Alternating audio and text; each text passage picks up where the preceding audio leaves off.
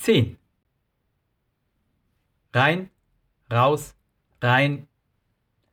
Nach der doppelten Penetration hätte er fast den Glumac Plaza vollgekotzt. Er musste an die frische Luft.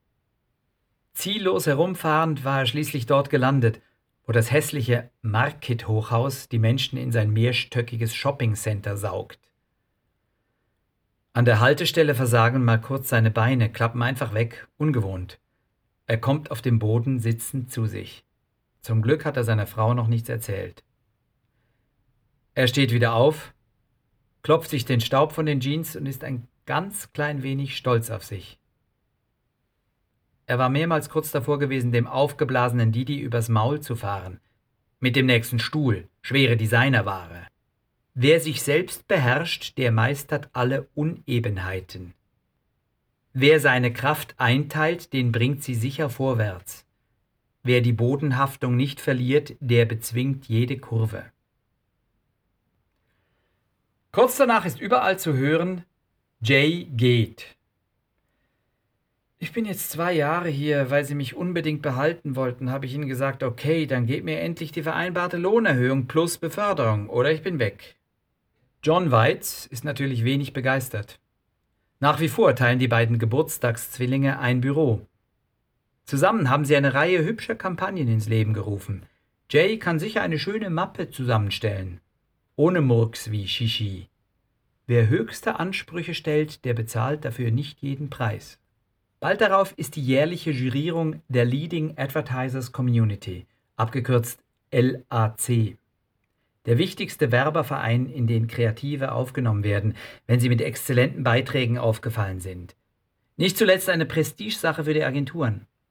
Der LAC gibt auch das jährliche Ranking heraus, das ausweist, welcher Laden am meisten Awards einheimst, Auszeichnungen für besonders gute Kampagnen, wobei nicht die erreichten Verkaufszahlen oder sonstige messbare Werte zählen. Dafür gibt es andere Wettbewerbe. Beim LAC entscheiden Fachjurys jede in einer der Kategorien. Anzeigen, Plakate, Film, Radiospots, Mailings und so weiter.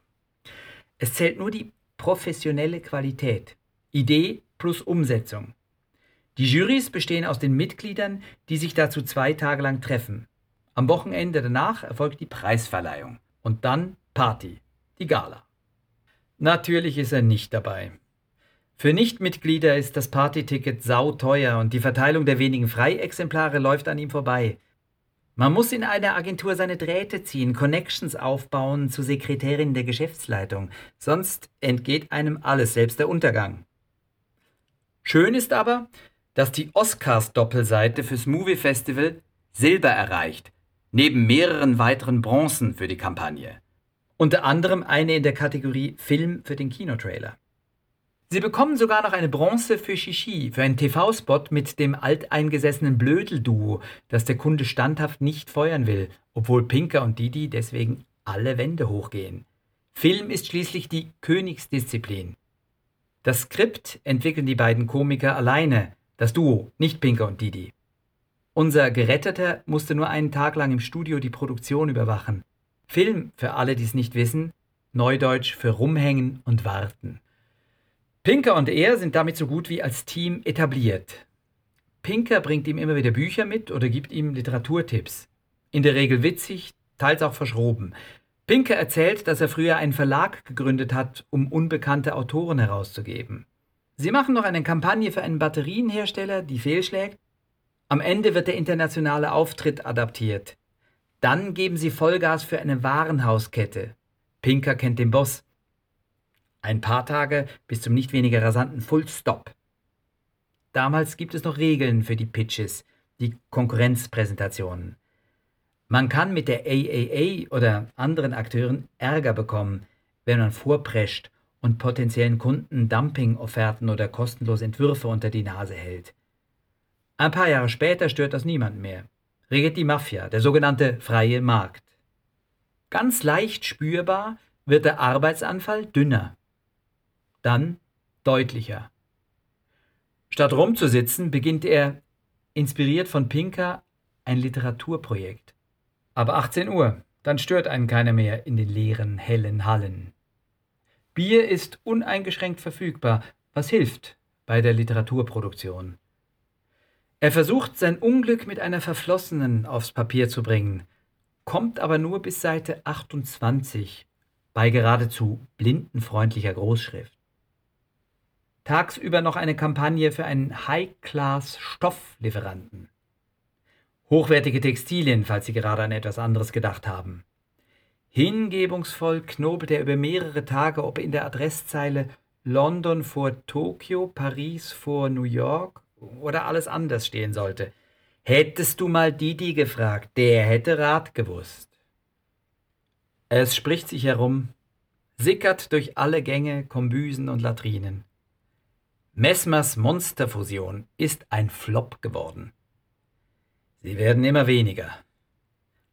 Ein paar neue sind seit dem Umzug dazugekommen, aber weit mehr ältere DG-Arbeitnehmende spurlos verschwunden. Bei den Vollversammlungen schweigen die Fanfaren. Messmer und seine Chefetage müssen mehr und mehr Einschränkungen, Abgänge und Budgetverluste verkünden. Die Idee war gut. Drei führende Agenturkulturen zu einer kraftvollen, vielfältigen, unschlagbaren Einheit zu verschmelzen, unter Nutzung sämtlicher Synergien. Die Realität mischt so hundsgemein, wie nur sie das kann, die Spielsteine anders.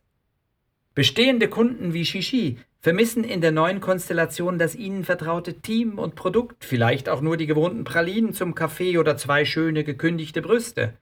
Und bekommen dafür, worauf sie pfeifen. Verrückte Ideen, neue Zauberkünstler, Didi Voodoo. Die kleinen schicken Käsekunden von Schuster ziehen sich zurück, weil sie annehmen, die im neuen Riesenschiff hätten genug anderes zu tun, würden ihnen keine besondere Achtung mehr schenken. Was zwar falsch ist, Didi und John ziehen diverse Register. Letztlich geben sie den Käsern nur recht, denn das Feine und Beschauliche, Intime und Atmosphärische ist im Furioso von Messmers Megaplan auf der Strecke geblieben. Jetzt müssen auch hier Doppelseiten mit spaßigen Bildern und kurzen Textsalven her, wo vorher eine halbe Seite mit Schusters und Creams Poesie genügte. Normalerweise geben sich bei der angesagten, führenden, größten, neuesten, lautesten, erfolgreichsten Agentur die Neukunden die Klinke in die Hand. Das bleibt weitgehend aus. Konkurrenzpräsentationen sind bedrückend selten. Kaum je schraubt ein Team an frischem Stoff. Geheim halten kann man in diesem Umfeld eh nichts. Diese Ausrede fällt weg. Eine Gruppe von rund 20 kündigt demonstrativ gemeinsam und feiert ihren Abschied mit einer hämischen Party, die sie als ironischen Abklatsch der großen Mount Mesmerist-Einweihung aufziehen. Das Gebirge im Logo ist zum schwimmenden Eisberg verkommen. Auch Waldi Heyman nimmt den Hut, schlotzt sich überglücklich noch ein paar Gläser in die Knitterbirne. Bald darauf kündigt Max Schuster seinen Abgang per Ende Jahr an um sich ganz der Schriftstellerei zu widmen.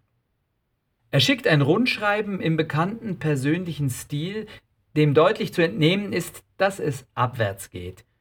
Nicht nur seine Erwartungen hätten sich nicht erfüllt, schreibt Schuster, das Abenteuer habe gerade so weit funktioniert, um das Loch zu stopfen, das Schuster und Cream gerissen hat. Er wolle nun noch einmal im Leben tun, wozu er wirklich Lust habe. Kennen Sie das? Man kommt sich überzählig vor. Wie ein Überlebender, der mit einem Boot voller Nobelpreisträger absäuft, als einziger gerettet wird und selbst hat man es höchstens bis zum Erntehelfer gebracht. Eines Nachts geht er zu Hause in der Küche zu Boden, fällt einfach um. Gegen drei und laut genug, dass seine Frau am anderen Ende des verdammt langen Korridors aufwacht. Platzwunde am Hinterkopf. Dabei hat er sich nur eine Flasche Mineralwasser angesetzt. Das wird schuld sein.